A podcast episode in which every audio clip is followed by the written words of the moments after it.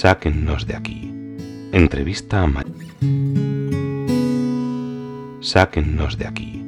Entrevista a María Sima. Nicky Elch. Editorial. Gratis lo recibiste. Gratis ofrécelo. Dedicado con amor a todos aquellos que aún han de experimentar el amor de Dios.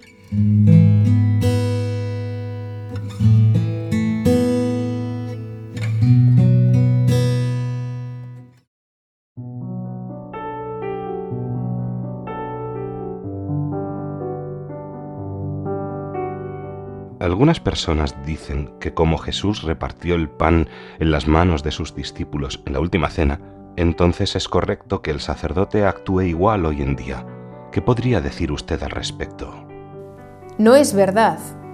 A Ana Catalina Emmerich y a Teresa Neumann, probablemente las dos místicas alemanas más grandes que hayan existido, se les permitió a ambas ver la última cena y en ambos casos Jesús repartió el pan consagrado en las bocas de sus apóstoles. Y, por favor, comprenda ahora y confíe. No soy yo la única que dice esto. Precisamente este tema, entre muchos otros relacionados con él, se discuten hoy en día en los niveles más altos de la Iglesia, y sé que aquí también prevalecerá Jesús, sin importar lo caóticas que deban volverse las cosas todavía. Pero déjeme que le diga, lo que le fue revelado a la beata Ana Catalina Emmerich fue también una revelación privada. Sí, lo es, y a lo largo de la historia Dios ha usado este medio para arreglar las cosas, y como cualquiera podría confirmarlo si investigáramos los casos más conocidos, veríamos que sus frutos fueron inmensos, con un gran número de conversiones. Piense simplemente en Rue de Bac, Lourdes y Fátima, o en Teresa Newman, por no hablar de la gran cantidad de conversiones que han tenido lugar en los últimos años en ese pequeño pueblo en el medio de una de las zonas más inestables de toda Europa. Me refiero, por supuesto, otra vez a Medjugorje. Y aquí tenemos otra perspectiva respecto a dar la comunión en la mano. ¿Cuál es esa perspectiva? Y por favor, María, quiero escuchar todos los posibles ángulos que conozcas sobre este tema, porque sé que hay mucha gente noble que está buscando la respuesta correcta. En los pueblos donde la Virgen elige aparecerse como Meyugore, Esquío, Garabandal y otros, generalmente esto ocurre en las afueras. Si volvemos a Meyugore, por poner un ejemplo, se aparece, y aún lo hace hoy, en una de las dos montañas. En esas apariciones suele haber desde un puñado de personas en un día en pleno invierno hasta, digamos, cinco mil en los días de fiesta durante las estaciones más cálidas. Sin dudarlo y sin importarles el tiempo, todos los que están allí forcejearán y se amontonarán en el barro y en las rocas, clavándose las espinas de los arbustos, para poder arrodillarse cuando la Santa Madre está con ellos. Arrodillarse es algo natural para todos, y debería serlo, pero solamente dos o tres horas antes, abajo en la iglesia, mientras están recibiendo al mismo Jesús en la Sagrada Eucaristía, Casi todos se quedan de pie, orgullosos como soldados. ¿Esto es lo que nuestra Madre quiere de nosotros? ¿Que nos arrodillemos delante de ella y no de su divino Hijo? No, no es así. Por favor, que la buena gente escuche y siga su propia conciencia y no se comporten de otro modo simplemente porque otros lo hagan. Y para que usted lo vea, se me ocurre otro hecho que contarle. Puede que no sea tan impresionante como el que le dije antes de la mujer a quien se le ennegrecieron las manos, y no hay problema si resulta divertido. Pero ciertamente para mí es igual de convincente que cualquier otra historia. Conozco personalmente a una mujer muy buena y piadosa, que también tenía problemas con este tema, y simplemente rezó y le pidió al mismo Jesús que le enviara una señal rápida para poder aclararse. Y Jesús lo hizo. La siguiente vez que fue a recibir la comunión, el sacerdote, como lo había hecho hasta ese entonces, puso la Eucaristía en la palma de su mano. Tan pronto como la puso allí, la hostia se elevó de su mano, subió y desapareció en el aire. Este pequeño milagro también fue presenciado por varios testigos. María, lo que dice es muy convincente. Y la Madre Teresa también prefería que los fieles recibieran la Eucaristía de rodillas y en la lengua, y en sus comunidades esa es la única forma permitida. Verá, desde la perspectiva de la Iglesia, recibir la comunión en la mano es solamente algo que se tolera, pero no es lo que realmente quiere. Cuando los sacerdotes que están en el purgatorio la visitan, ¿quién se ocupa entonces de las oraciones o de lo que sea necesario para que sean liberados? Las oraciones que requieren para ser liberados las deben hacer otros sacerdotes, pero si necesitan alguna otra cosa, me encargo yo misma. ¿Con qué frecuencia deberían celebrar la Santa Misa los sacerdotes? No menos de una vez al día. La ley de la Iglesia permite hasta dos veces al día si la segunda misa es un funeral o la celebración de un matrimonio. Pero Dios entiende que pueden existir condiciones extraordinarias que hacen que los sacerdotes deban celebrar más de dos misas al día, como cuando no se encuentra otro sacerdote que pueda celebrarla. Esto se debe a que celebrar la Santa Misa es la tarea principal de la función de los sacerdotes. Es la misión más grande que tienen y debería transformarse en la mayor expresión de su amor hacia Dios. Podemos dar por hecho que también hay religiosas en el purgatorio. Así es, y la mayoría de las veces se encuentran ahí por faltas de humildad, faltas de modestia y de desobediencia. ¿Y también hay sacerdotes que se hayan ido al infierno? Hace muy poco vino a verme un sacerdote que había estado enfermo hasta hacía no mucho. Había ido entrando y saliendo de distintos hospitales durante varias décadas y tres veces estuvo a punto de morir. Durante su última enfermedad se encontró muy cerca de la muerte y mientras estaba en agonía tuvo una visión de sacerdotes que caían en el infierno como copos de nieve. Le impresionó muchísimo y no dejó de llorar durante semanas. Le llevó un largo tiempo recuperarse de lo que había visto. ¿Puedo preguntarle por qué vino a visitarla? Oh, nos habíamos conocido brevemente hace muchos años y tras su experiencia vino a agradecerme por lo que le había dicho y ayudado en esa ocasión. Había sido solo una llamada de cortesía, pero que ahora tenía mucha importancia para él. Han venido a verla familiares o amigos de sacerdotes difuntos, preocupados por saber si se habían salvado o no debido a, ¿cómo puedo decirlo?, mm, comportamientos fuera de lo común o preocupantes mientras vivían. Sí, eso me ocurrió hace ya algún tiempo. Una pareja de la zona de Alsacia, en Francia, vino a verme para preguntar por un sacerdote al que habían conocido. El sacerdote había vivido bastante perturbado durante un tiempo y me contaron que un día, durante un ataque de rabia, tiró una estatua del Sagrado Corazón de Jesús fuera de la parroquia rompiéndola en pedazos. Al poco tiempo se suicidó y estas personas, preocupadas con razón, vinieron a mí para averiguar qué había sido de él. Resultó que se había salvado después de todo, pero se encontraba en un purgatorio muy profundo, de donde todavía no podía ser liberado. Muchas personas dicen que los sacerdotes están desinformados de lo que pasa en el mundo. ¿Qué piensa al respecto? Me parece que se trata de críticas sin sentido, de gente orgullosa. Me gustaría aclararles que el más sabio suele necesitar a Jesús con mucha más urgencia que el más simple. Y en cuanto a que los sacerdotes se encuentran desactualizados, no es cierto si los sacerdotes son personas que rezan. Solamente en el caso de que no rezaran estarían limitadas sus gracias. Pienso que se trata de una crítica mal dirigida. Podemos y deberíamos ser más críticos respecto a su falta de oración, pero no deberíamos criticar a los sacerdotes porque no se encuentran a tono con el resto de las personas. Todos compartimos la experiencia humana y por lo tanto pecadora, y buscar o escuchar a un profesor en psicología, filosofía o lo que sea no va a cambiarlo. A lo sumo podríamos decir que los sacerdotes modernos se encuentran lejos de Jesús, pero no lejos de los hombres. ¿Cuántos sacerdotes y obispos pudo usted enviar al cielo desde la época del Vaticano II hasta ahora con sus oraciones, con sus misas y su sufrimiento? Bueno, no puedo decirlo con exactitud, pero estoy segura de que fueron entre 40 y 50. ¿Y de esos 40 o 50, ¿Cuántos de ellos se encontraban en el purgatorio como consecuencia de estas modernizaciones vinculadas con la misa? Casi todos. La mayoría se encontraba allí por haber promovido la comunión en la mano. Si hay pocos sacerdotes que crean en su testimonio, eh, se desprende de eso que son muy pocos los que piden ayuda a las almas del purgatorio. Sí, me temo que eso es lo que quiere decir. Muy pocos las tienen en cuenta. ¿Puede contarme el caso de un sacerdote que haya recibido ayuda de las almas del purgatorio. Sí, se trataba de un sacerdote de cerca de Budapest, en Hungría. que no hace mucho tiempo quería renovar su parroquia y construir un pequeño monasterio. Entonces lo primero que hizo fue a ver a su obispo para pedirle ayuda. El obispo le dijo que hiciera lo que quisiera, pero que él no podía ayudarle en ese proyecto.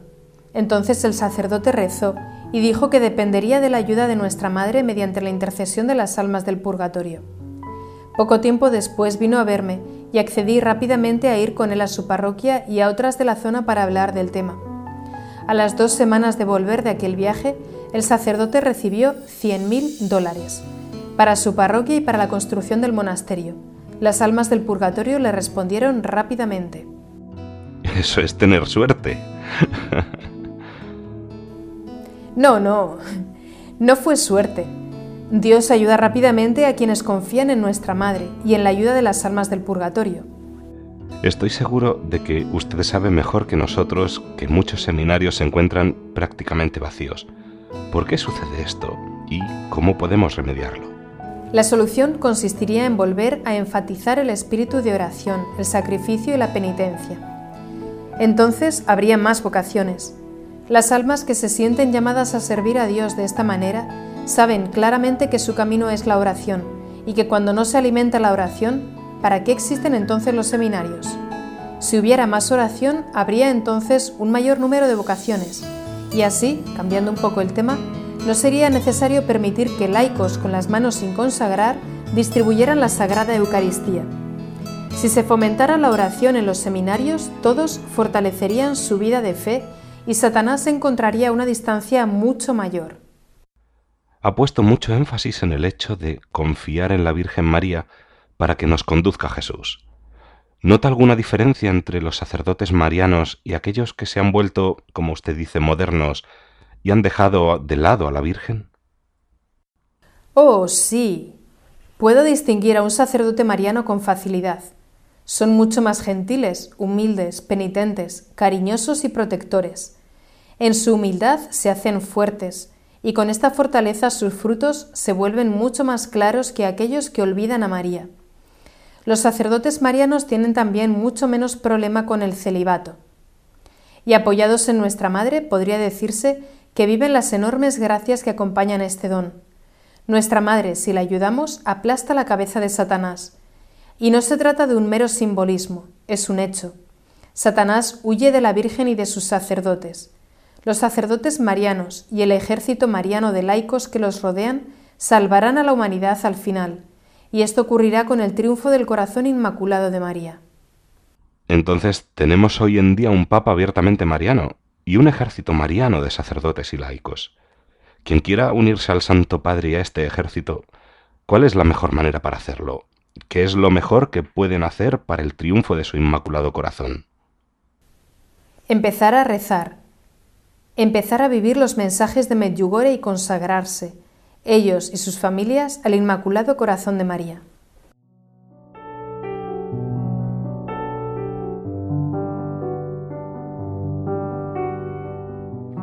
Las iglesias.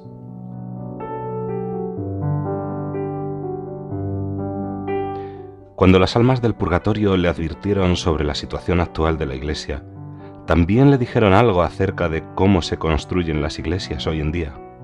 Sí, también me han hablado de esto. Mucho de lo que asociaríamos con las iglesias modernas les molesta mucho. Las iglesias son solo para rezar y para encontrarse con Jesús y con María. Las almas del purgatorio dicen que en las parroquias no debería haber equipos sofisticados, ricas alfombras, ni nada destinado a que sea todo más cómodo, como un recibidor lujoso. Las iglesias están destinadas para que tú y Jesús os encontréis a solas. Los elementos meramente decorativos deberían desaparecer porque distraen. Y las almas también han mencionado que les horroriza gran parte del llamado arte moderno, y la mayoría es realmente horrible, sin mencionar que es históricamente incorrecto. Y también debería darse nuevamente a María un lugar más importante. Pero más importante que nada, sin embargo, es que los tabernáculos deben siempre estar en el centro, en el centro de la iglesia y no apartados en un lateral o en otra capilla únicamente en el centro. Si no damos a Jesús el centro de todo, entonces lo dejaremos también a Él pronto de lado. Y entonces nos quedaríamos meramente con un segundo ayuntamiento. Créame, Cada vez que alguien mira al tabernáculo con amor, Jesús eleva más alto el lugar que ocupará en el cielo. Por otro lado, los sacerdotes deberían también volver a usar el púlpito. Hacerles descender al nivel de la comunidad fue otro de los logros de Satanás. Arriba en el púlpito ganan mucho más respeto. No deberían organizarse actos sociales en las iglesias, solamente los sagrados. Deberían volver a estar presentes las imágenes de los santos, al menos San José, el arcángel San Miguel y el santo por el cual se erigió la iglesia. Y ya he mencionado los reclinatorios para comulgar. Todo esto que falta y todo lo que se ha añadido en las últimas décadas en aras de la comodidad nos separa de Jesús y por lo tanto alegra mucho al diablo. Me han comentado que en algunas parroquias se sirve café, se lleva a los animales en el regazo, se colocan televisores. Y yo he visto parroquias sin agua bendita en las puertas y sin reclinatorios. Nada de esto es bueno, ni tiene que ver con la voluntad de Jesús. Entonces las almas del purgatorio no están contentas con las llamadas iglesias modernas, ¿verdad? No es así. He visto varias iglesias modernas en donde todo estaba bien. Una, por ejemplo, en Lienz, en el Tirol. Es muy moderna, pero allí se reza mucho y está bien construida. Así que lo feo, los lugares donde no se reza o sin imágenes, no necesariamente equivale a moderno, pero lo moderno la mayoría de las veces es feo, incompleto y no lleva a la oración. ¿Qué me dice de las funciones sagradas que las iglesias modernas pueden haber olvidado? Sí, eso también. Las almas del purgatorio me han dicho que echan de menos las procesiones, que son como pequeñas peregrinaciones. Esas procesiones por nuestra Madre o por los santos eran una parte integral de la vida espiritual de antes. Si organizamos desfiles de equipos deportivos y de políticos, ¿por qué entonces ya no llevamos a cabo procesiones por Jesús, su Madre y los santos? En las procesiones el mundo entra en contacto con Jesús y sus santos. Así debería ser, y no al revés, cuando tantas veces y tan frecuentemente llevamos el mundo a la casa de Jesús. Además, en muchas partes del mundo los sacerdotes han dejado de bendecir los hogares al menos una vez al año. Eso también debilita la fe y entibia el amor y el respeto que debe mantenerse siempre intacto entre sacerdotes y laicos. La pérdida de estas funciones sagradas hace que Satanás sea plenamente feliz y le sea mucho más fácil a él y a sus demonios entrar en los hogares. Y también se han olvidado en muchas partes del mundo de la devoción del primer sábado, debemos volver a restituirlas. Entre otros motivos, para todo ello se nos ha dado a los sacerdotes. Los necesitamos y ellos necesitan que les recordemos nuevamente sus deberes. ¿Puede decirme cómo se celebra la misa en su iglesia aquí en Sonntag y si las almas están contentas con la forma en que se llevan a cabo las cosas aquí? Sí, están satisfechas del modo como se celebra aquí. Nunca se quitaron los reclinatorios para comulgar y la Sagrada Comunión se ha dado solo en la boca. Nunca hay mujeres cerca del altar, eso incluye las lecturas y que solo haya monaguillos niños en el altar. Jesús, presente en el tabernáculo, se encuentra en el centro del presbiterio y las imágenes de nuestra Madre y de algunos santos ocupan un lugar principal. Los fieles pueden confesarse semanalmente y la gente lo aprovecha. También asisten con frecuencia a las adoraciones del Santísimo Sacramento y al rezo del Rosario. Todos los niños se sientan en los primeros bancos durante toda la misa. Allí los tengo hasta que los adultos ya se han retirado de la parroquia. Esto es solo para mantener el orden y el silencio y para evitar que corran y anden esquivando las piernas de los mayores.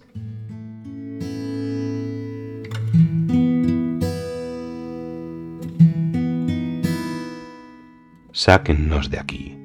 Entrevista a María Sima. Nicky Elch. Editorial. Gratis lo recibiste. Gratis ofrécelo. Dedicado con amor a todos aquellos que aún han de experimentar el amor de Dios.